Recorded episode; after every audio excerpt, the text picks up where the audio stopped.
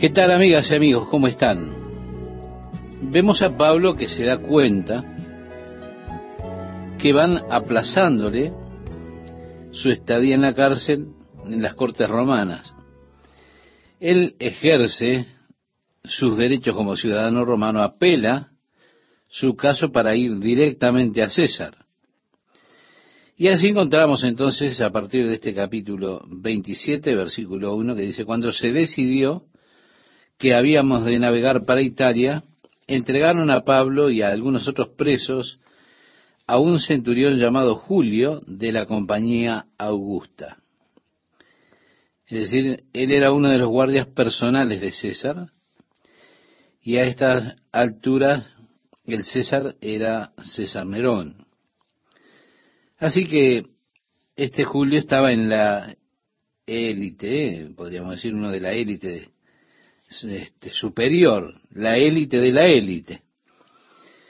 Ser centurión significaba tener a, a, su cargo unos 100 hombres. Los centuriones eran hombres escogidos, como se dice comúnmente, a dedo. Siempre estaban bien vistos. Si usted recuerda en los evangelios, había un centurión allí en Cesarea cuyo siervo se enfermó, el pueblo vino y le dijo a Jesús, que él era un buen hombre y ayudaba a la nación, les había ayudado a construir la sinagoga, Jesús dijo, vende y sanaré su siervo. Cuando Jesús iba de camino, otros mensajeros vinieron y le dijeron, Señor, nuestro amo dice que no es necesario que vengas. Él entiende la autoridad porque él a su vez es un hombre bajo autoridad y tiene hombres a su cargo y puede decir a uno ve y va, ven y viene. Resumiendo, le estaba diciendo, Jesús, solo tienes que decir la palabra y mi siervo será sano. No soy digno de que entres debajo de mi techo. Jesús dijo, os digo que ni aún en Israel he hallado tanta fe. Este era el centurión que estaba de pie allí al lado de la cruz, el que dijo verdaderamente, este era el Hijo de Dios. Usted puede leer esto en el Evangelio de Mateo, capítulo 27, versículo 54. También fue a un centurión en la ciudad de Cesarea, a quien vino primeramente el Evangelio para el mundo gentil. Recuerda a Cornelio, ya hemos hablado de él en nuestro estudio del libro de los Hechos, cuando Pedro fue enviado a la casa de Cornelio, allí el Espíritu Santo fue derramado sobre el centurión romano y los que estaban allí. Ahora tenemos este centurión, Julio. Él es uno de las guardias personales de César, sin dudas, un valiente y experimentado soldado.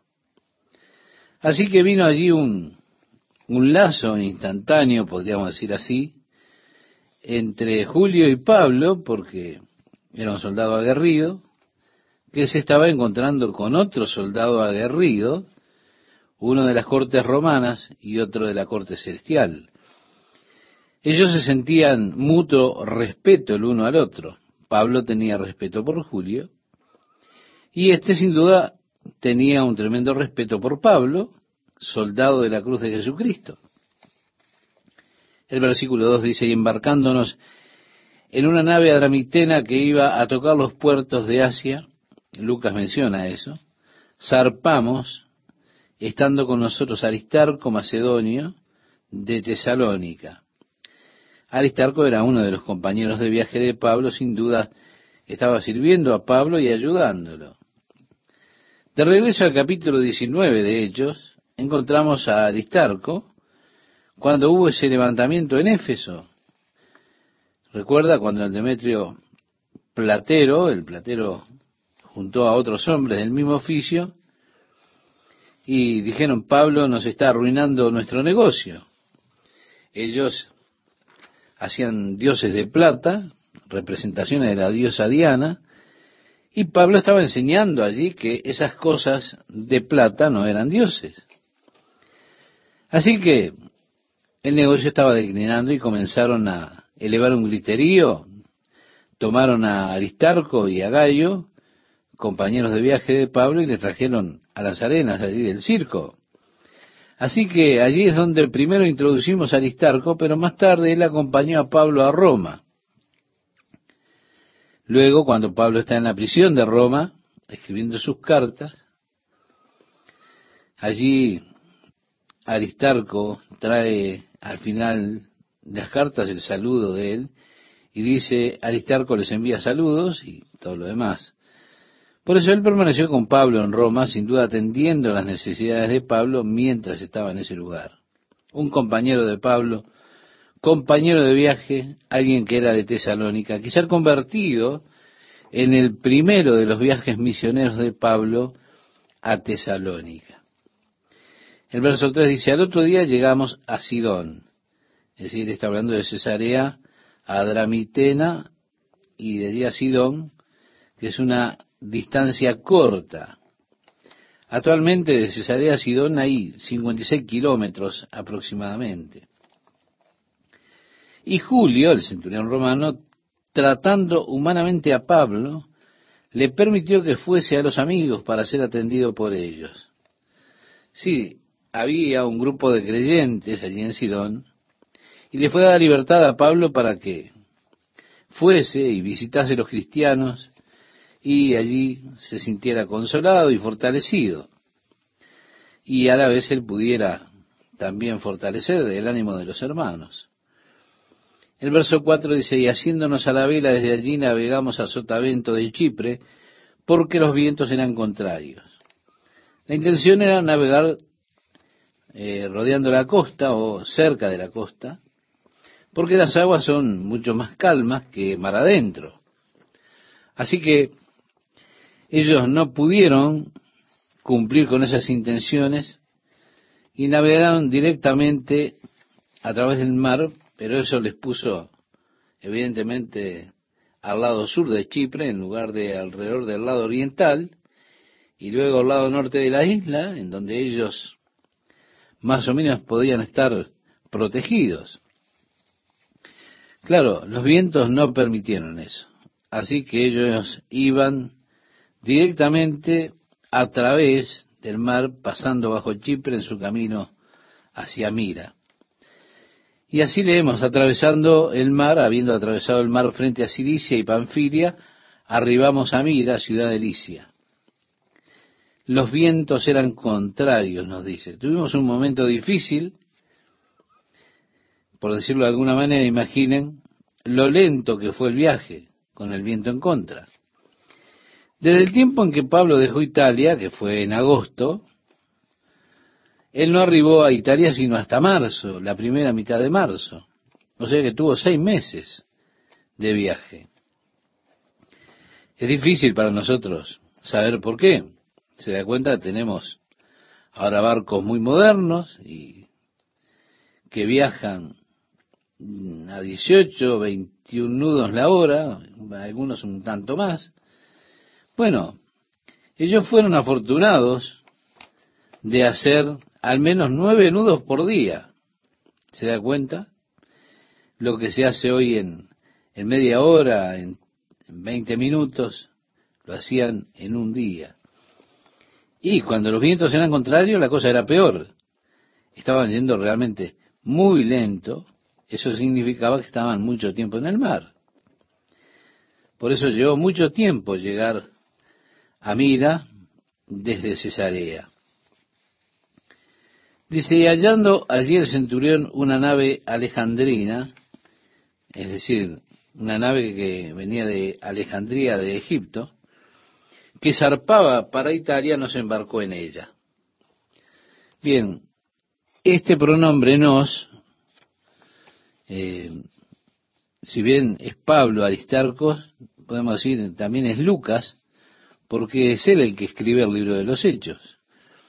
Y Lucas está usando el pronombre personal indicando que estaba viajando junto con Pablo. Navegando muchos días despacio y llegando a duras penas frente a Agnido, porque nos impedía el viento, navegamos a Sotavento de Creta frente a Salmón. Usted encontrará que esto está en el extremo este de la isla de Creta y no está lejos de Mira allí. Pero por causa de esos vientos estuvieron largo tiempo solamente haciendo eso para cubrir una breve distancia. Dice, y costeándola con dificultad, llegamos a un lugar que llaman Buenos Puertos, cerca del cual estaba la ciudad de la Sea. Es decir, esto se ubica al sur de la isla de Creta y cerca de, de la mitad del camino en la isla son unos refugios naturales realmente muy hermosos. Y habiendo pasado mucho tiempo y siendo ya peligrosa la navegación por haber pasado ya el ayuno, el ayuno referenciado aquí o al que se hace mención es el Yom Kippur, el día del perdón. Este año en particular cae a mediados de octubre. Ahora, ellos no consideraban navegar pasado el mes de noviembre. Ellos tratarían de buscar cuarteles de invierno, como decimos comúnmente, y estarían en el puerto, eh, allí cuidándose, refugiados, durante los meses de invierno. Y no era sino hasta marzo, la última parte, que ellos saldrían nuevamente al Mediterráneo a la aventura. Así que ya habían pasado mediados de octubre, el tiempo de navegación estaba concluyendo, era tiempo de encontrar un puerto. Por eso, porque navegar ahora sería peligroso, el ayuno ya había pasado, y Pablo les amonestaba diciendo, varones, veo que la navegación va a ser con perjuicio y mucha pérdida, no solo del cargamento y de la nave, sino también de nuestras personas. Es precario navegar ahora, estaba diciendo Pablo, doy mi consejo contra eso. Es interesante que Pablo fuera tan respetado al punto de que influenciaba en las decisiones que tomaba Julio. Y siendo incómodo el puerto para invernar, podríamos decir no era el puerto ideal para pasar el invierno, especialmente porque no estaba cerca de ninguna ciudad principal, la más cercana era la SEA, y no era atractiva para los navegantes para que se quedasen allí. Así que muchos de ellos, advertidos que partieran de allí, con esperanza, ellos alcanzarían Fenicia, buscando invernar, lo cual estaba todavía, por supuesto, estaban en la isla de Creta, pero era mucho mejor, era un puerto más protegido, así que ellos decidieron que intentarían ir a Fenicia por el invierno. Dice el verso 13, y soplando una brisa del sur, pareciéndoles que ya tenían lo que deseaban, levaron anclas e iban costeando Creta es decir, iban alcanzando la costa, anhelando llegar a Fenicia. Pero no mucho después dio contra la nave un viento huracanado llamado Euroclidón. Y siendo arrebatada la nave y no pudiendo poner proa al viento, nos abandonamos a él y nos dejamos llevar. Quiero decirle estimado oyente, que los barcos en esa época tenían unos 42 metros de largo, 11 metros de manga, es decir, lo que le llamaríamos el ancho, y una profundidad o un calado de 10 metros. Este barco en particular llevaba una carga de granos, la llevaba desde Egipto, que fue de donde salió o de donde salía la mayoría del suministro para el mundo, iba hacia Italia. Con la carga de granos iban 276 pasajeros a bordo. Así que el barco era de un tamaño importante, pero tenía una sola vela, un solo mástil. La vela estaba ubicada en el medio del barco, era cuadrada, generalmente se hacía de piel o de lino. Así que realmente no era muy apropiada para enfrentar fuertes vientos. Usted necesitaba tener el viento detrás suyo y era difícil dirigir la nave. De hecho, ellos no tenían timón en esos barcos. La dirigían con remos de cada lado de la popa y siendo arrebatada la nave, no pudiendo poner proa al viento, nos abandonamos a él y nos dejamos llevar. Y habiendo corrido a sotavento de una pequeña isla llamada Clauda, Está bastante cerca de Creta, es una isla pequeña. Con dificultad pudimos recoger el esquife. y ellos estaban remolcando ese pequeño bote detrás de ellos. Pero, claro, con la tormenta, lo que ellos pretendían era traerlo hacia el barco para que no fuera a romperse al estrellarse contra el barco por la tormenta. Era una tarea difícil de hacer. A eso es a lo que se refiere aquí. Con dificultad pudimos recoger el esquife. Y una vez subido a bordo, usaron de refuerzos para ceñir la nave. Aquí lo que se dice es de amarrar el barco. Tenían esas cuerdas grandes y las pasaban por debajo del barco para de alguna forma amarrarlo por lo agitado del mar. Hacían esto desde abajo para que las tablas no se separaran. Lo llamaban amarrar o enlazar el barco con esas cuerdas como para unir las partes y así no se partiera. Y una vez subido a bordo, usaron de refuerzos para ceñir la nave. Dice, y teniendo temor de dar en la sirte, arriaron las velas y quedaron a la deriva. Ellos estaban en las orillas africanas, allí hay bancos de arena que resultaban la muerte para muchos barcos. Ellos temían terminar allí en esos bancos de arena de África, así que quitaron la vela y dejaron que el barco fuera a la deriva. Dice, y al tercer día con nuestras propias manos arrojamos los aparejos de la nave, y no apareciendo ni sol ni estrellas por muchos días, y acosados por una tempestad no pequeña, ya habíamos perdido toda esperanza de salvarnos. Es decir, bueno, comenzaron a temer que no saldrían vivos de aquella situación. Ese era el consenso general, es decir, que la voz allí sería todos moriremos, no saldremos vivos de esta. Entonces Pablo, como ya hacía mucho que no comíamos, en una tormenta como esta, estimado oyente, créame, a usted lo que menos se le ocurriría sería comer. Usted se encuentra tan mareado que el hecho de pensar solamente en la comida es repulsivo como el marinero que está en el puente de mando, enfermo, y alguien viene y le pregunta, el capitán aún no ha aparecido, y él dice, sí, es que me lo tragué. Quiero decir, usted realmente puede llegar a enfermarse. Y así, entonces Pablo, como hacía ya mucho que no comíamos, se puso en pie en medio de ellos y dijo, habría sido por cierto conveniente, oh varones, haberme oído y no zarpar de Creta, tan solo para recibir este perjuicio y pérdida. Pero ahora os exhorto a tener buen ánimo.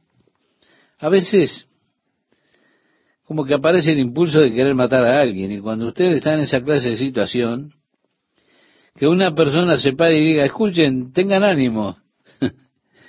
Quiero decir, sí, claro, vamos.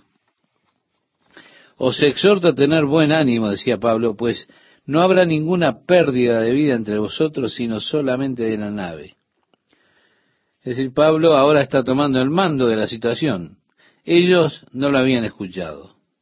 No habían escuchado su consejo para no salir con el barco. Ahora estaban sin esperanza.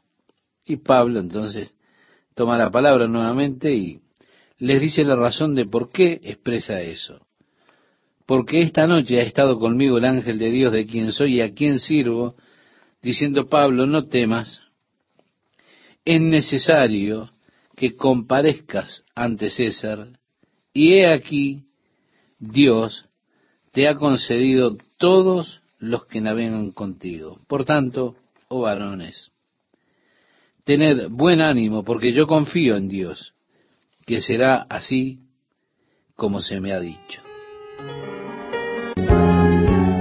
¿Qué tal amigas, amigos? ¿Cómo están? Bien, en el medio de la tormenta vemos que el Señor estaba ministrando a Pablo y alentándolo, dándole seguridad acerca de la misión que él tenía que cumplir. En el capítulo siguiente tenemos un versículo interesante que nos dice, luego llegamos a Roma. Muchas tormentas, ellos tuvieron muchas dificultades, pero cuando el apóstol Pablo estuvo en Éfeso, él había dicho, iré por Macedonia y Acaya, y luego iré a Jerusalén, quiero estar allí para la fiesta, pero también debo ver Roma. Cuando él llega a Jerusalén, padece ese intento de matarlo por parte de los judíos, él quiso compartir con ellos el Evangelio, quiso hablar de su conversión, y eso generó un disturbio. Sentado allí en la prisión de la fortaleza Antonia, las oscuras horas de la noche lo hallaron abatido, tal vez desanimado, en un sentido lleno de fracaso, pero el Señor estuvo con él y le dijo, ten ánimo, Pablo, pues como has testificado de mí en Jerusalén, así es necesario que testifiques también en Roma. Ya lo hemos leído en el capítulo 23, verso 11. Así que esta es la primera palabra de seguridad que Dios tiene para Pablo en cuanto a que él llegará a Roma. El Señor se lo asegura. Es necesario que testifiques también en Roma. Dos años más tarde, cuando Pablo está frente a Festo y dice, yo apelo al César, Festo respondió, ¿tú apelas al César? Al César irás. Si cuando toda esperanza de sobrevivir desaparece, nuevamente el Señor le asegura a Pablo, tú testificarás delante del César. Él tiene esa promesa, esa palabra que estará allí, por supuesto. Esto se cumple entonces en este capítulo que estamos considerando. Así llegamos a Roma. Me encanta esto que dice el capítulo anterior. Hay momentos en los que usted puede tener duda, puede preguntarse si acaso acontecerá aquello que el Señor le ha dicho que ha de suceder. Pero mire, aquí está la palabra, llegamos a Roma, tal cual el Señor le había dicho. Es maravilloso, estimado oyente, tener la seguridad de parte de Dios en cuanto al propósito para la vida. Cuando llegan esas tormentas, nosotros somos propensos a desesperar, cuando nos sentimos llenos de ansiedad, de temor, de dudas. Es en esos momentos precisamente que podemos descansar en las promesas de Dios. Le dijo a Pablo, es necesario que testifiques también en Roma. Bueno, también siempre es necesario que nosotros prestemos mucha atención a lo que Dios dice. Eso podría ahorrarnos muchos problemas, muchos temores, mucho pánico. Aquí nuevamente el Señor le repite a Pablo la intención de dar testimonio, de tener su defensa delante de César, de Augusto, y él estará delante del emperador, como el Señor le dijo, será llevado delante de César, y Dios te ha entregado a todos los que navegan contigo. Ahora resulta interesante tener a bordo de nuestro barco un hombre como Pablo, ¿verdad? Porque sabemos que Dios lo cuidará y uno obtiene beneficio de eso. De vez en cuando, cuando estoy en algún avión, alguna persona me dice, oh, qué bueno es verlo en el avión. Para mí es la primera vez que yo vuelo y estoy muy asustado, pero viéndolo a usted, sé que Dios está con usted. ¿Se da cuenta?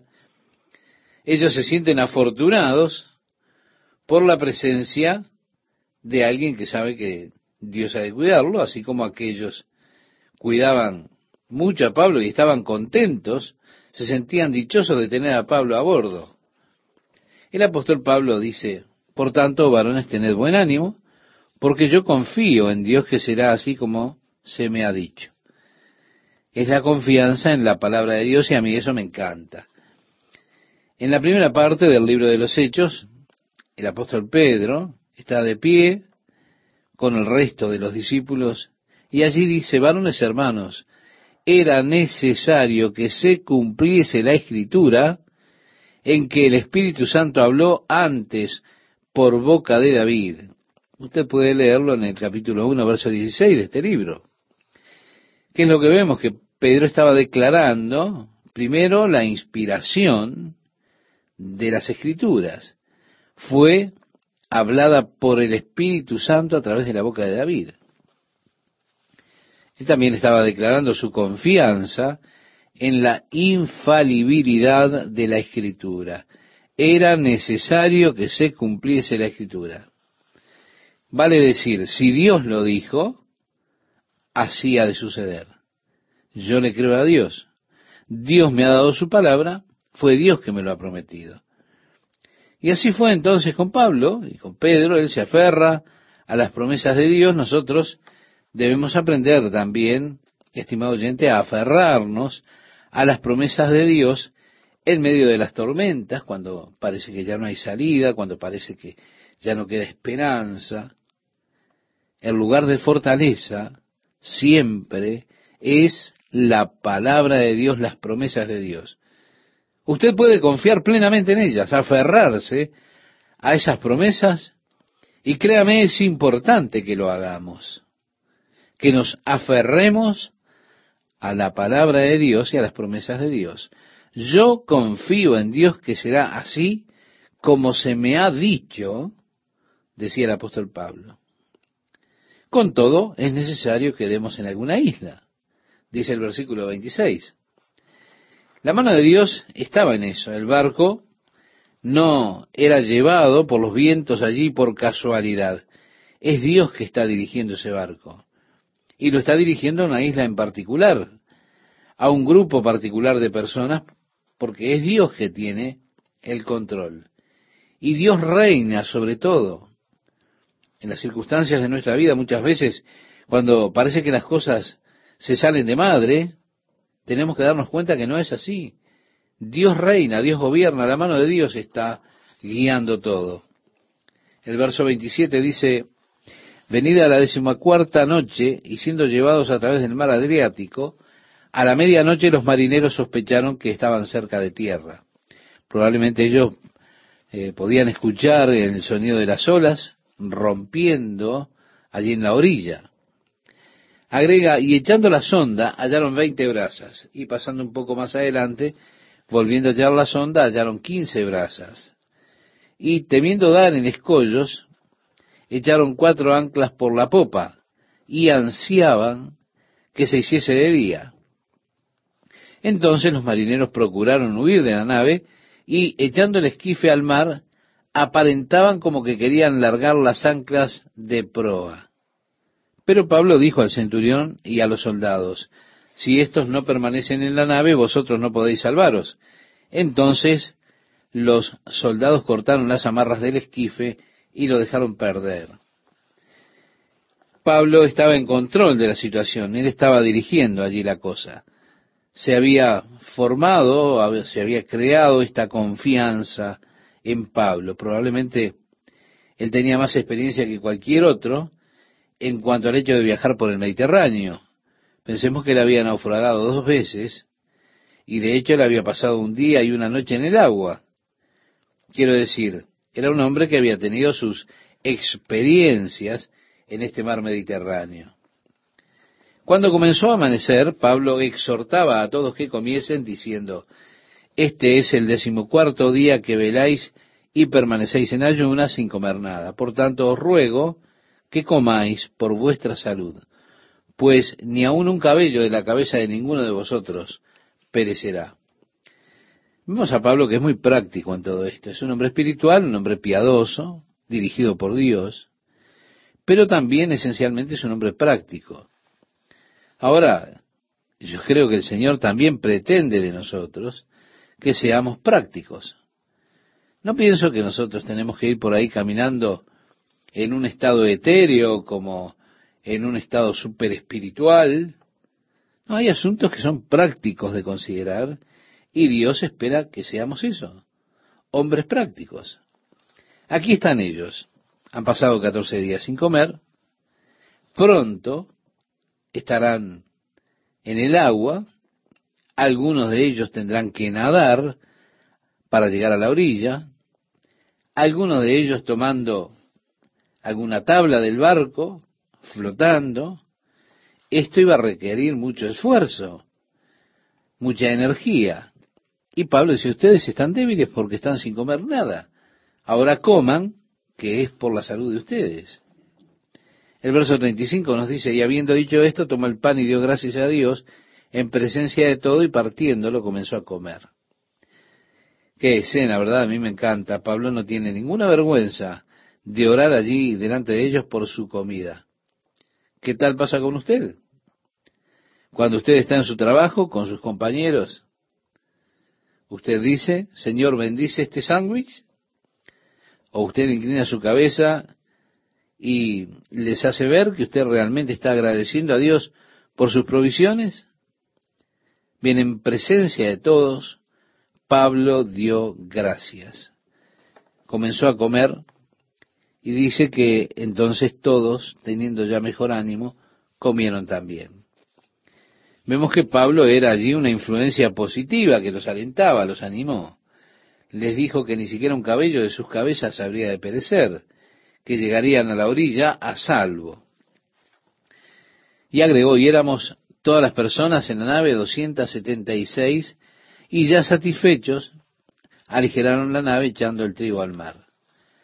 La carga que ellos traían desde Alejandría ahora la desecharon. ¿Por qué? Porque tenían que aliviar aún más la nave, porque sabía que entrarían en terreno más llano. Ellos querían llegar lo más cerca posible de la orilla, así que tenían que aliviar la nave para que ésta subiera para que pudiera navegar en aguas poco profundas. Por eso fue que tiraron todo el trigo al mar. Cuando se hizo de día, dice el relato, no reconocían la tierra, pero veían una ensenada que tenía playa, en la cual acordaron varar si pudiesen la nave. Es decir, viendo esa pequeña ensenada, ellos pensaron, vamos a intentar poner la nave allí. Cortaron pues las anclas, las dejaron en el mar, largando también las amarras del timón, e izada al viento la vela de proa, enfilaron hacia la playa. Pero dando en un lugar de dos aguas, hicieron encallar la nave, y la proa hincada quedó inmóvil, y la popa se abría con la violencia del mar. Una tormenta realmente fuerte. Entonces los soldados acordaron matar a los presos. Ahora, esto es incomprensible, en un sentido, pero si nosotros conocemos la historia de lo que eran los soldados romanos y el gobierno romano, entonces es comprensible, porque si un soldado tenía un prisionero a su cargo y el prisionero se le escapaba, el soldado era matado, era asesinado por el imperio romano, esa era la orden que tenían. Así que ellos temían por sus propias vidas. Si el prisionero se escapaba, significaba que ellos perderían la vida también. Así que en lugar de darles a chance a ellos, decían, vamos a matar a los prisioneros, para que ninguno se fugase nadando. El relato dice, pero el centurión, queriendo salvar a Pablo, les impidió ese intento y mandó que los que pudiesen nadar se echasen los primeros y saliesen a tierra y los demás parte en tablas parte en cosas de la nave, y así aconteció que todos se salvaron saliendo a tierra. Este es el final del capítulo. Un capítulo que es muy oscuro, lleno de dificultades. Habían pasado meses desde que salieron de Italia. Pasaron por esta tormenta tremenda. Ellos no habían visto el sol ni las estrellas por unos catorce días. Los vientos, los vientos eran terribles. Las olas o las grandes que golpeaban contra el barco, y bueno, ya habían perdido toda esperanza. Eran incapaces de gobernar su propio destino. Debieron abandonarse a merced de los vientos y de lo duro del mar. Pero ahora habían llegado a una isla extraña. El barco encalló y se estaba rompiendo por el eh, furor de las olas. Habían llegado a salvo a la orilla, estaban allí, aún con mucha lluvia, con mucho frío, pero Dios tenía un propósito en todo lo que estaba pasando. Él tenía un propósito para ellos, llevándolos a salvo a ese lugar que llegaron. La mano de Dios estaba guiando todo este asunto. Dios estaba con Pablo en medio de la tormenta. Dios lo estaba llevando a Pablo a la isla de Malta porque Dios tenía un trabajo para que Pablo lo hiciera, lo cumpliera en ese lugar. Al llegar al capítulo final del libro de los Hechos, de repente veremos la historia completa. Ahora, ¿qué diferencia hay cuando usted puede ver ya toda la historia? Cuando usted entonces puede comprender los propósitos de Dios, como ocurre cuando llegan las pruebas y uno puede ver todo. Los propósitos de Dios ahora son cumplidos y vemos que así ocurre en todo lo que ha sucedido. Así ocurre, usted puede mirar atrás y puede ver la mano de Dios en todas esas circunstancias. ¿Por qué? Porque ahora usted puede ver cuál es el propósito de Dios. Usted puede ver el plan de Dios, así como lo hemos de ver en el capítulo que sigue. De repente le da nueva luz, nueva comprensión de todas esas experiencias difíciles, y al atravesar experiencias difíciles en nuestra vida, cuando todo parece, estimado oyente, que está convulsionado, oscuro, y nos desesperamos porque queremos salir de eso, tenemos que pensar que la mano de Dios está actuando, está guiando, dirigiendo. Y un día, cuando los propósitos de Dios se cumplan, seremos capaces de mirar atrás para ver cómo la mano de Dios estuvo guiando todas las circunstancias difíciles en las cuales uno pensaba que Dios lo había abandonado, que Dios se había olvidado de uno, que a Dios no le interesábamos más, que tal vez Dios ya no nos ama. Al mirar atrás a esas experiencias, uno puede ver cómo Dios venía guiando todo, preparando todo, preparando todo el tiempo todas las cosas sin que nos diéramos cuenta. Amigo oyente, yo estoy en la etapa de mi vida donde ahora puedo mirar atrás y créame cuánto mejor comprendo la vida desde esta perspectiva. Habiendo pasado por experiencias duras en los primeros años de ministerio, bueno, uno comienza a cuestionar el llamado de Dios, los propósitos de Dios, tiene inseguridad en cuanto al futuro, uno se pregunta por qué tenemos que atravesar tantas pruebas tan duras. Pero luego cuando Dios comienza a obrar, comienza a hacer su obra a través de su vida, uno mira para atrás y se da cuenta que cada una de las experiencias que pasó fueron necesarias. Fue parte de la preparación de Dios para llevarlo a uno al lugar en el cual pudiera ministrar para su gloria. Inclusive como él pretendía desde el comienzo hacer las cosas y cómo lo llevó a uno a través de todas esas dificultades, contravientos y siendo llevado por los vientos, cosas que uno no comprendía, no podía entender. Pero ahora de repente uno ve todo con una nueva luz y entonces uno canta con un ímpetu especial esa canción que dice, todo el camino que mi Salvador me guía, ¿qué tengo yo que decir? ¿Dudaré yo de su misericordia, quien a través de la vida ha sido mi guía? Si usted puede ver la mano de Dios y eso es realmente emocionante. Muchos de ustedes quizás son jóvenes, tienen tormentas por delante, mares bravos. Algunos de ustedes quizás ya están en medio de esas pruebas ahora, sepan esto, ustedes nunca estarán solos. El Señor estuvo con Pablo en la noche oscura, en el mar enfurecido, y el Señor estará con usted, está con usted, en la noche oscura y en los mares embravecidos. ¿Por qué? Porque Él tiene un propósito, tiene un plan. Le decía a Pablo, tú darás testimonio de mí en Roma. Pablo, estarás delante del César, tengo un plan para ti, Pablo. En el capítulo siguiente Dios revela el plan de su existencia, incluso con lo que ocurre allí en la isla de Malta. Oh, es emocionante. Cuando nuestras vidas se rinden ante Dios y nos dedicamos a los propósitos de Dios.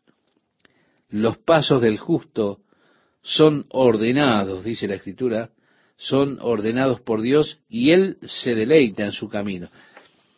Y si en todos sus caminos usted, estimado oyente, reconoce a Dios, Dios ha de dirigir, ha de guiar el camino. Él lo llevará y usted ha de salir victorioso.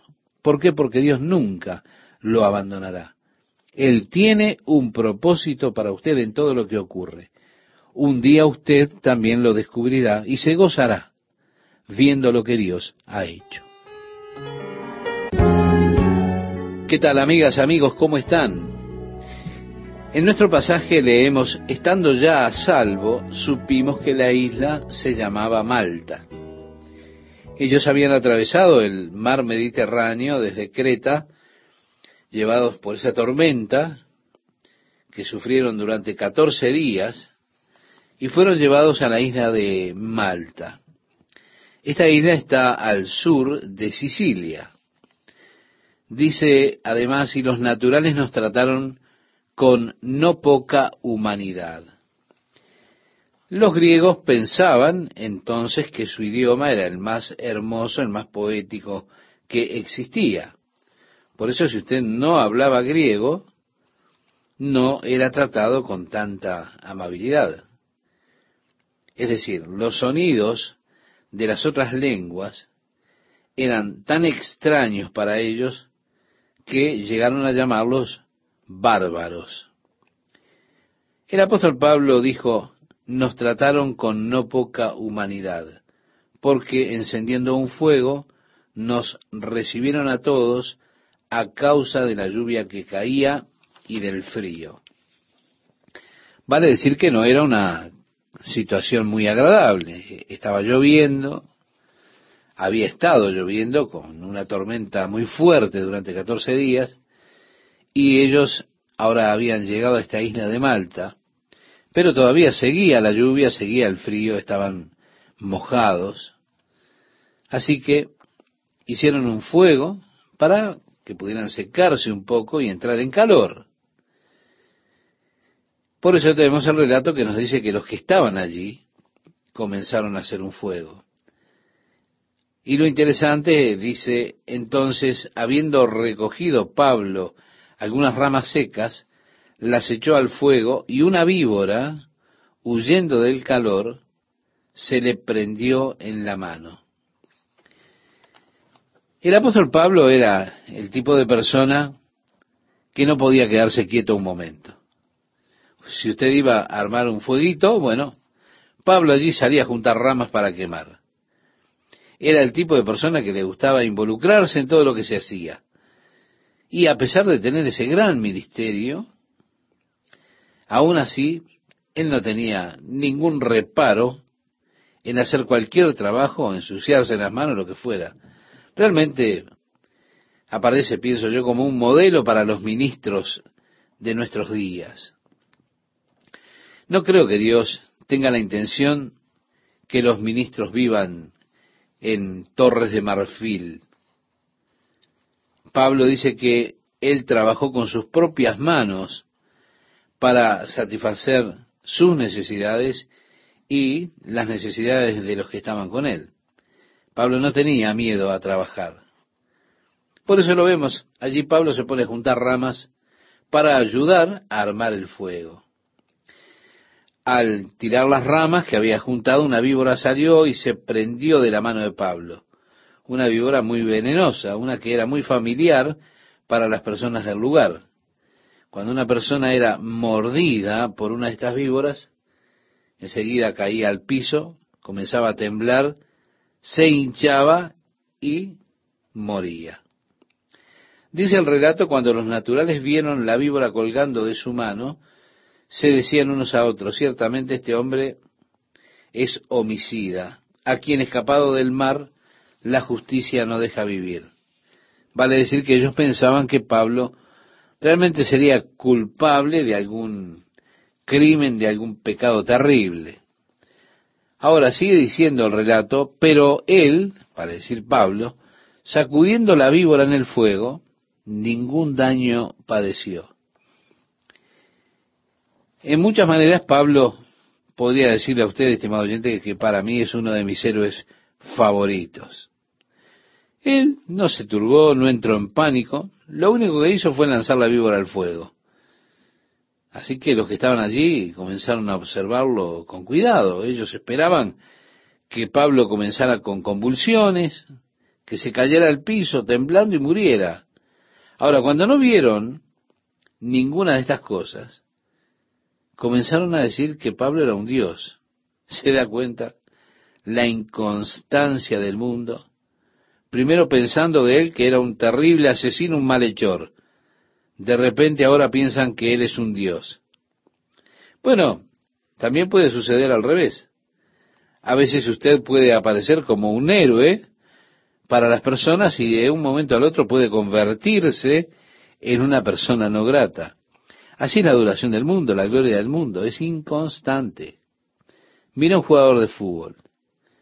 Cuando sale a la cancha, el público lo aplaude, lo victorea, se emocionan por verlo cómo juega, hace jugadas que promueven el, el grito de las personas, pero cuando pasa varios partidos que no hace las cosas bien, ya comienzan las críticas y la gente comienza a buchearlo y cuando entra a la cancha lo silban. ¿Por qué? Porque ya no colma sus expectativas. Mi amigo, si usted está buscando la gloria del mundo, prepárese, porque usted tal vez experimente hoy la gloria del mundo, pero mañana estarán abuchándolo. Por eso es tan necio querer el favor del mundo. Es un favor engañoso. En el versículo 7 dice, en aquellos lugares, o sea, en esa área donde el barco naufragó, había propiedades del hombre principal de la isla, podía ser el gobernador romano que había en ese lugar, quizá, llamado Publio, quien nos recibió y hospedó solícitamente tres días, y aconteció que el padre de Publio estaba en cama, enfermo de fiebre y de disenteria, y entró Pablo para verle, y después de haber orado le impuso las manos y le sanó. Hecho esto, también los otros que en la isla tenían enfermedades, venían y eran sanados. Vemos Pablo comienza un ministerio en aquel lugar. Comenzó a tocar con el poder de Dios a muchas personas, obrando ese poder de Dios a través de su vida. Y al ver esto de repente, entonces nosotros comenzamos a entender muchas cosas. Comenzamos a entender por qué la tormenta desvió el barco. Vemos que no fue casualidad, que fue el Señor que estaba al timón él estaba guiando en la tormenta. Nosotros sabemos que Él estuvo presente con Pablo en esa tormenta, estaba llevándolo a Pablo a la isla de Malta porque Dios sabía que allí habían personas que tenían el corazón abierto para el Evangelio.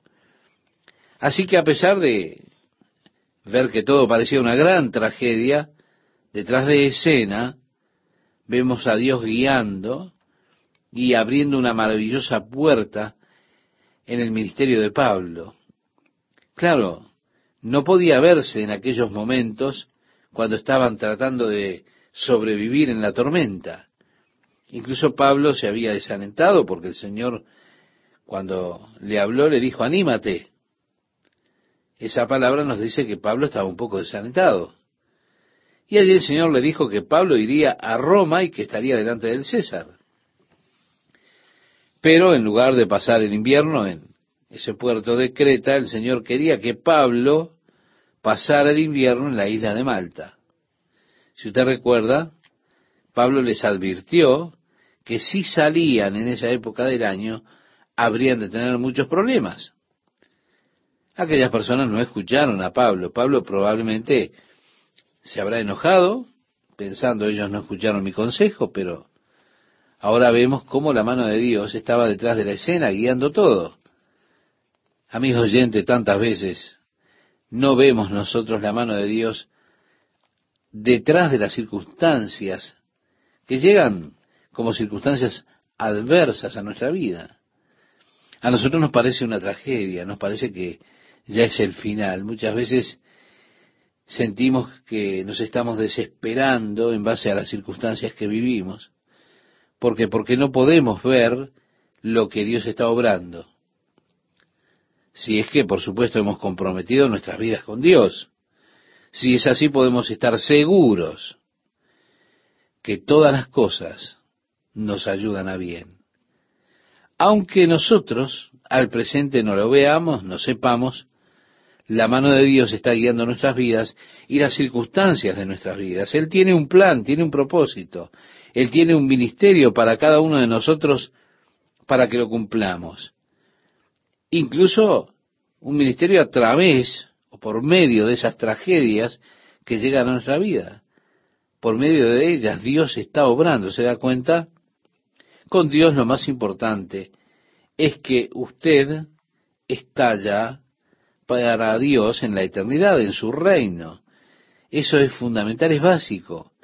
Cualquier cosa que suceda, cualquier cosa que implique para llevarlo a usted a ese lugar de total compromiso, Dios lo permitirá, sean adversidades, tormentas, porque Él ha de llevarlo a usted a ese lugar que Él ha planeado llevarlo y para eso, evidentemente, Dios tiene que permitir tormentas que obren para que Él pueda obrar a través de su vida y para que Él pueda obrar en su propia vida, estimado oyente. Incluso con esta víbora venenosa que mordió a Pablo, Dios tenía un propósito en eso. El propósito de Dios era hacer que las personas se dieran cuenta que allí había un poder divino obrando en la vida de este hombre. Eso, abrió la puerta para que Pablo pudiese ministrar a las personas, porque ellos lo veían, lo veían a Pablo, y se daban cuenta que el poder de Dios estaba sobre la vida de Pablo. Ahora, si esa víbora venenosa lo hubiera mordido a Pablo y hubiese surtido efecto, evidentemente esto pudo haber sido una experiencia desafortunada y horrible. Ahora, ¿Por qué Dios permitió que le sucediera esto a Pablo? Porque Dios estaba utilizando esto para abrir las puertas de Pablo para el ministerio de él en aquella isla. Nosotros tenemos necesidad de cuidarnos, de hacer juicios rápidos acerca de las situaciones que llegan a nuestra vida. Tenemos que darnos cuenta que Dios está obrando y que Él tiene un propósito en todo lo que Él hace, en todo lo que permite a través de las tormentas, a través de ellas Dios nos guiará a los lugares donde Él sabe que hay personas que necesitan de nuestro ministerio. Esto fue lo que a Pablo le abrió la puerta de un gran ministerio. Muchas personas estaban enfermas y llegaron a Pablo y fueron sanadas. Vale decir, esto le dio a Pablo la oportunidad de compartir con ellos el Evangelio de Jesucristo.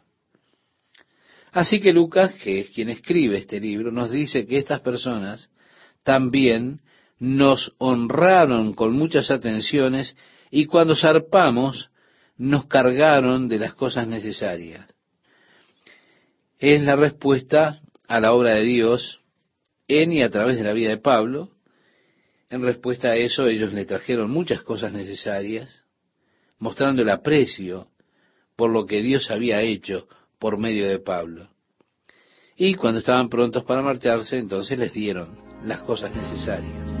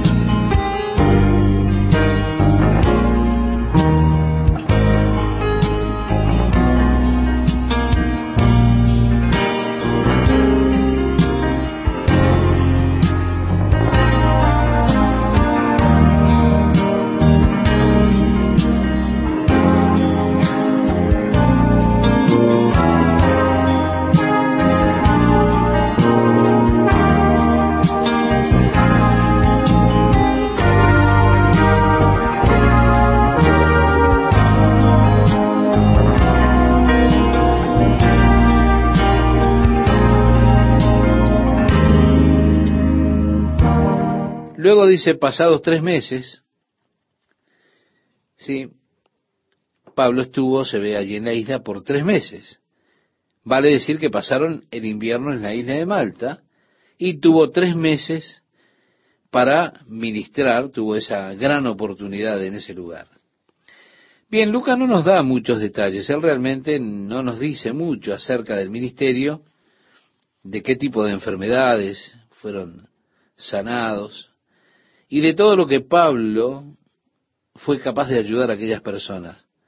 Solo nos dice, los otros que en la isla tenían enfermedades venían y eran sanados.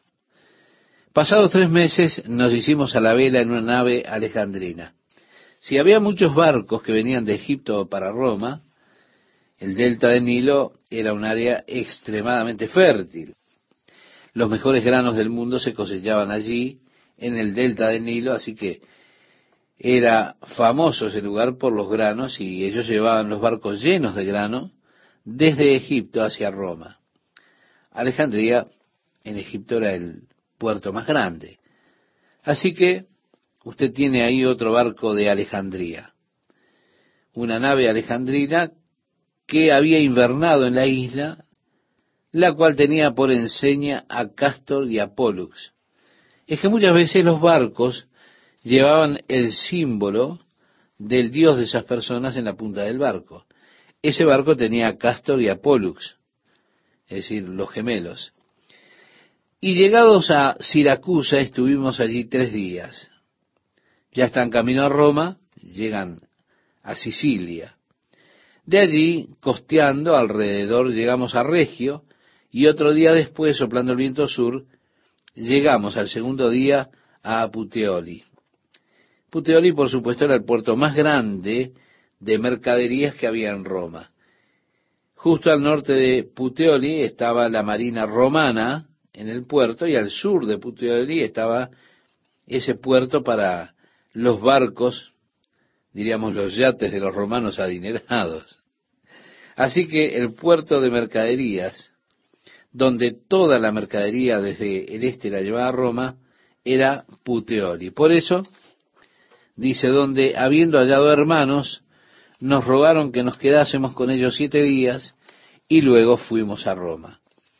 Si el Evangelio ya había precedido a Pablo en Roma.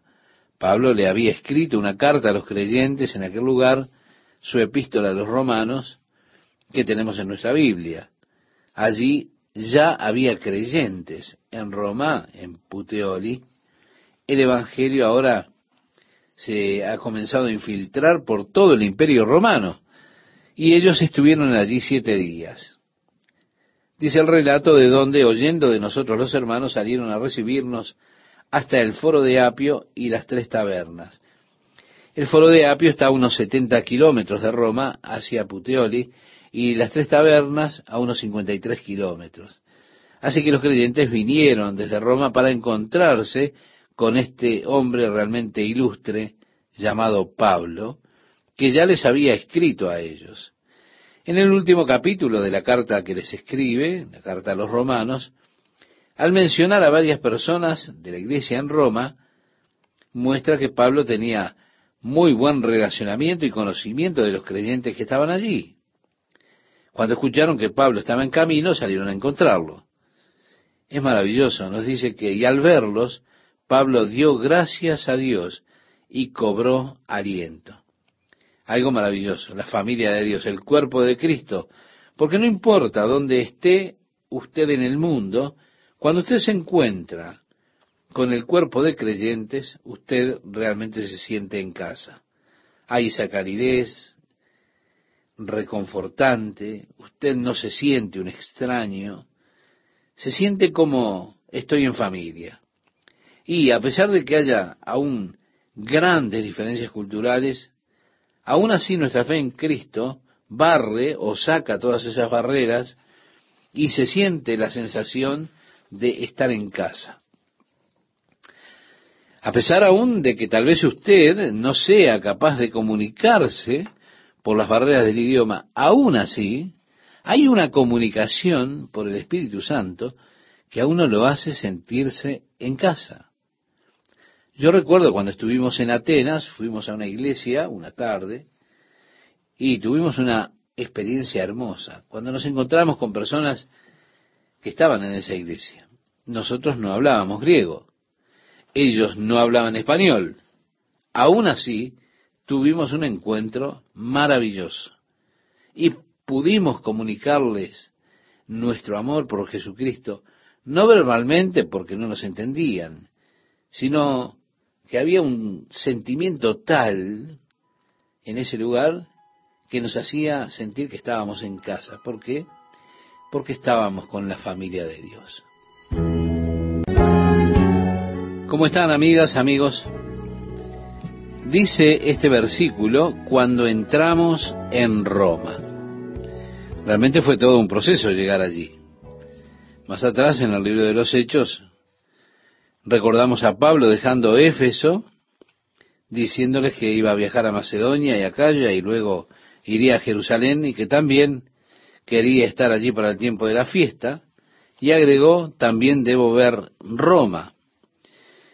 Nos movemos ahora hacia el libro de los romanos. Pablo les escribe a ellos y les expresa el deseo de ir, cómo fue que él planificó ir y las cosas que sucedieron en sus intentos anteriores todos los planes para llegar a Roma.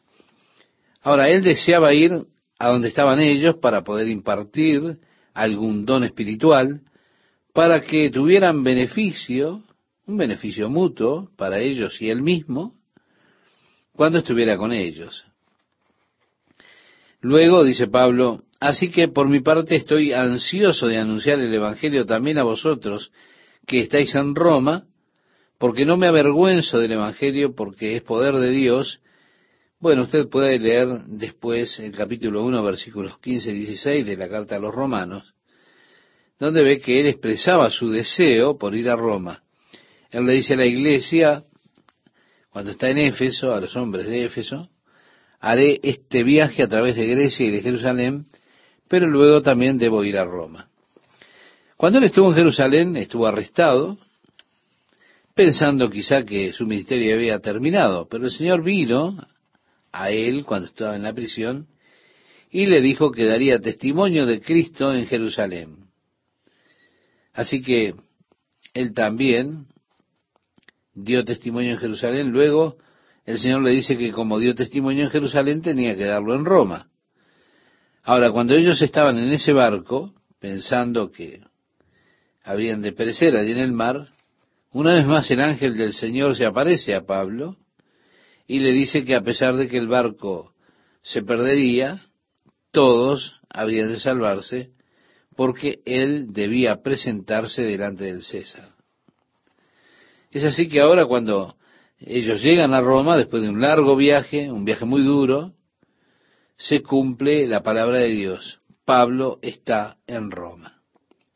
El verso 16 sigue diciendo, el centurión entregó los presos al prefecto militar, pero a Pablo se le permitió vivir aparte con el soldado que lo custodiaba. Es decir, recibió un trato especial. Y aconteció que tres días después convocó a los principales de los judíos. Cuando se reunieron les dijo, hermanos, sin haber hecho yo nada contra nuestro pueblo ni contra las tradiciones de nuestros padres, desde Jerusalén fui entregado preso en manos de los romanos, los cuales cuando me interrogaron quisieron ponerme en libertad, pues no encontraron causa para condenarme a muerte.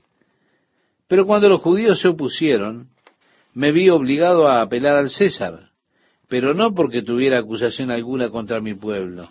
Por tanto, por esta razón, he pedido veros y hablaros, porque por causa de la esperanza de Israel llevo esta cadena. Sí, Pablo estaba siempre encadenado.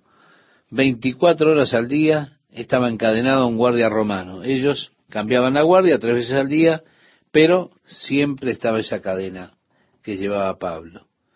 Por eso dice, por causa de la esperanza de Israel. Ahora, ¿cuál es para usted la esperanza de Israel? Sin duda la esperanza es el Mesías, el Mesías prometido, la esperanza de Israel, que Dios habría de enviar al rey ungido, al Mesías prometido. Por eso él dice, por causa de la esperanza de Israel, llevo esta cadena. Yo realmente no tengo nada contra los judíos a pesar de que ellos me fuercen a apelar al César, les está diciendo. Ellos quieren que yo muera, pero yo realmente no he hecho nada que sea digno de muerte. Les estaba asegurando a los líderes judíos que él no estaba allí para acusar a la nación judía o al pueblo judío, sino que estaba allí a causa de la esperanza de Israel. Sigue el relato diciendo, y ellos le dijeron, nosotros ni hemos recibido cartas de Judea sobre ti, ni ha venido aquí ninguno de los hermanos que haya informado o hablado algo malo acerca de ti. En otras palabras, no sabemos nada del asunto. No hemos escuchado nada, no oímos acerca de ti. Y agregaron, pero deseamos oír de ti lo que enseñas, porque lo que sabemos de esta secta es que en todas partes se habla contra ella. Le están diciendo a Pablo en otras palabras, ¿qué opinas de esta secta? Esta nueva secta, que es la secta de aquellos judíos que creen que Jesús es el Mesías prometido. Así que los judíos lo veían como una secta al cristianismo, una rama del judaísmo, lo que realmente en cierto sentido era así. Pablo nunca pensó en sí mismo como un no judío. Pablo siempre se vio a sí mismo como un judío fariseo de fariseos. Pero Pablo llegó a creer que Jesús es el Mesías. Que esto tampoco lo hacía menos judío, sino que solo lo hacía un judío completo. ¿Por qué? Porque él conocía que Dios era fiel a sus promesas. Y así entonces Dios envió al Mesías. Por eso esta esperanza de todos los judíos era la esperanza de la venida del Mesías. Pablo llegó a darse cuenta que Dios había cumplido su promesa, que Jesús era el Mesías, y de esa manera él era considerado parte de esa secta. La iglesia primitiva, estimado oyente, no pretendía romper con el hecho de ser judío. No, ellos por demás este, está establecido en la escritura que fueron al templo a orar, que continuaban adorando en el templo. Si usted recuerda, cuando Pedro y Juan iban camino al templo, se encontraron con un hombre cojo y fue sanado. Así que lo de ellos no era un intento por separar a los judíos del cristianismo, sino solo reconocer que toda la ley había sido cumplida por Jesús. Que ya no se necesitaban las ofrendas por el pecado, porque, porque Jesús fue ofrecido por el pecado una vez y para siempre. Jesús es el cumplimiento de las promesas, es la esperanza de Israel. Por eso para un hombre como Pablo, esta ocasión no la podía desaprovechar. Ellos querían escuchar lo que él pensaba de Jesús acerca de esta secta. Y dice el relato, y habiéndole fijado un día, vinieron en gran número a donde él posaba, y desde la mañana hasta la tarde les explicaba testificando fielmente sobre el reino de Dios. Si él comenzó a exponerles, a testificarles acerca del reino de Dios, del hecho de que el rey había nacido y procurando persuadirlos, dice el relato, acerca de Jesús, tanto por la ley de Moisés como por los profetas. Pablo se pasó todo un día compartiendo con ellos las verdades de la palabra de Dios. Les mostraba desde la ley y el libro de Moisés, desde los profetas, cómo fue que Jesús cumplió todas esas condiciones que eran como un misterio para los judíos, porque las escrituras también hablaban del reino eterno del Mesías en el reino de Dios, pero también habla de cómo fue rechazado por los hombres, un varón de dolores que conoció la aflicción. Habla también acerca de su muerte, su crucifixión. De esa forma Pablo les mostraba cómo el mismo Mesías, Jesús, cumplió todas esas predicciones, siendo despreciado, rechazado, siendo la piedra que los edificadores rechazaron, y se volvió la piedra principal, él compartió todo eso con ellos. También compartió que Jesús vendría de nuevo como rey para establecer el reino de Dios aquí en la tierra. Así que no es que el reino no vendrá, sí que vendrá, y Jesús ha de regresar como rey. Pero primero fue necesario que Él fuese sacrificado por el pecado, ofreciéndose a sí mismo. Por eso Pablo desde la mañana a la tarde pasó por las escrituras con ellos, exponiendo, abriendo, enseñándoles la Biblia, la, escritura que tenían, el Antiguo Testamento, acerca de Jesús. Y leemos, algunos eran persuadidos con lo que se decía, pero otros no creían. Ahora, estimado oyente, ¿no es interesante qué distintas son las personas?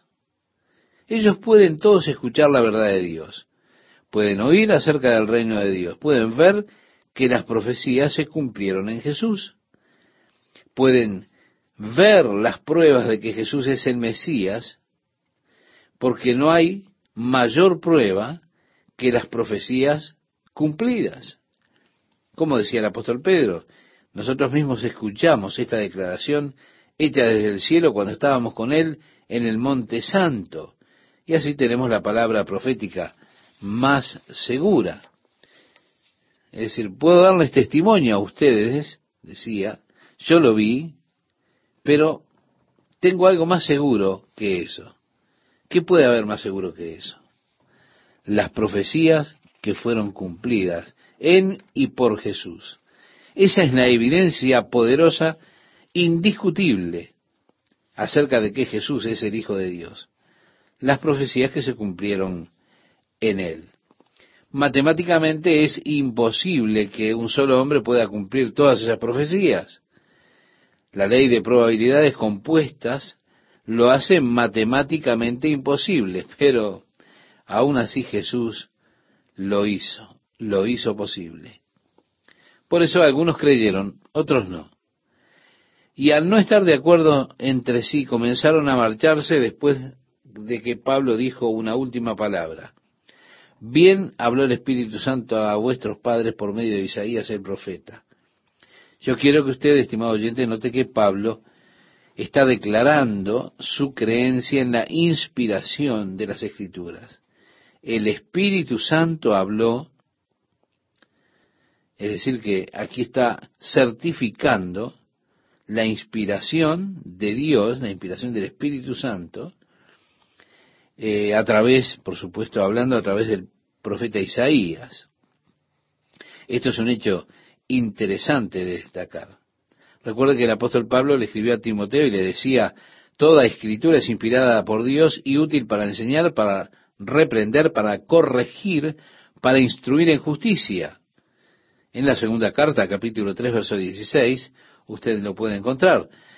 Allí Pablo está reconociendo que la Biblia es la palabra de Dios para el hombre, la revelación de Dios de sí mismo para el hombre. Que el Espíritu Santo es el autor de las Escrituras. A pesar de que tiene muchos autores diferentes, durante un periodo muy largo de tiempo, aún así la escritura es toda una historia consistente porque el Espíritu Santo fue el autor de ella. Por eso, bien habló el Espíritu Santo a vuestros padres por medio del profeta Isaías, diciendo, ve a este pueblo y di, a él oiréis y no entenderéis.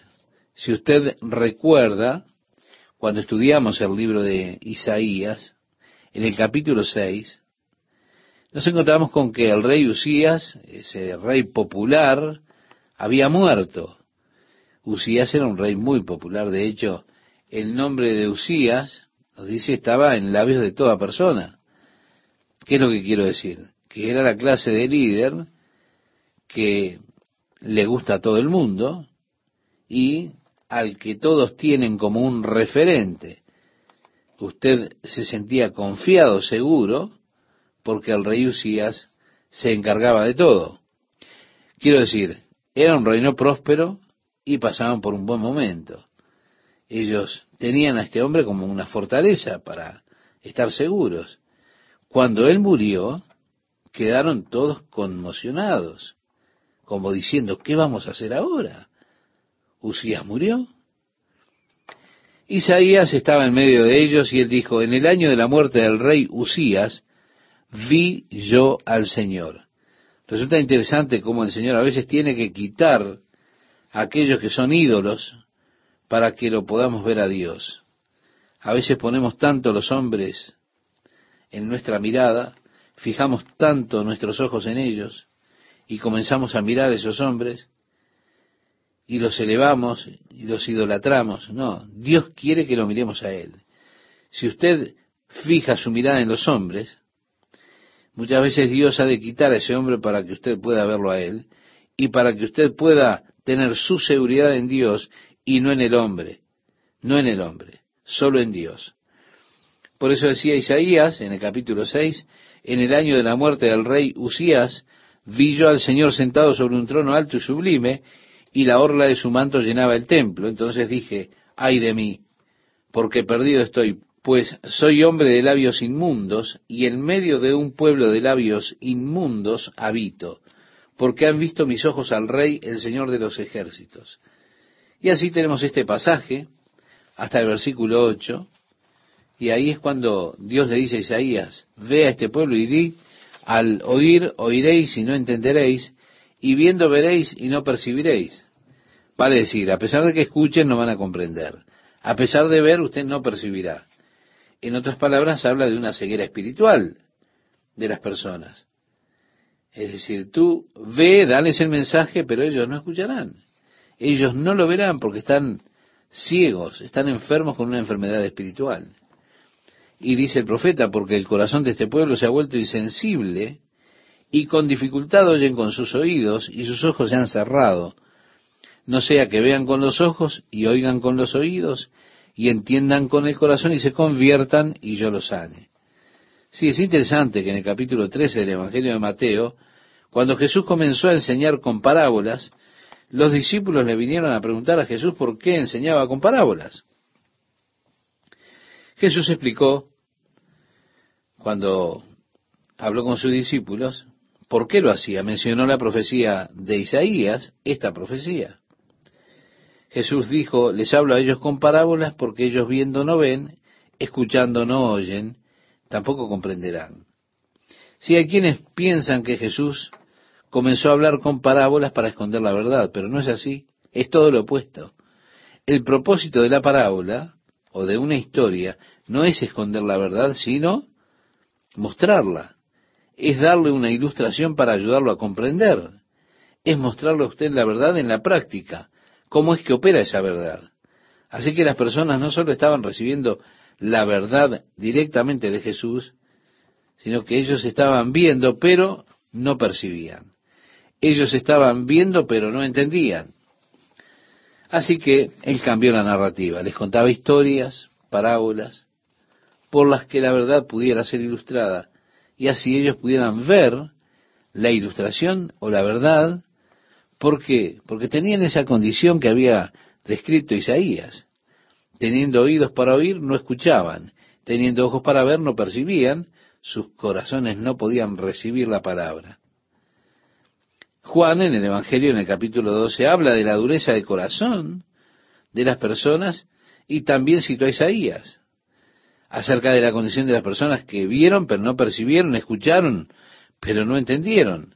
Esta es la cuarta vez que esta profecía de Isaías se utiliza para describir al pueblo de Israel y su ceguera respecto de las cosas de Dios. El apóstol Pablo habló a aquellos cuyos ojos estaban ciegos por el Dios de este siglo, de este mundo. Y esto es algo que es abarcativo de tantas personas.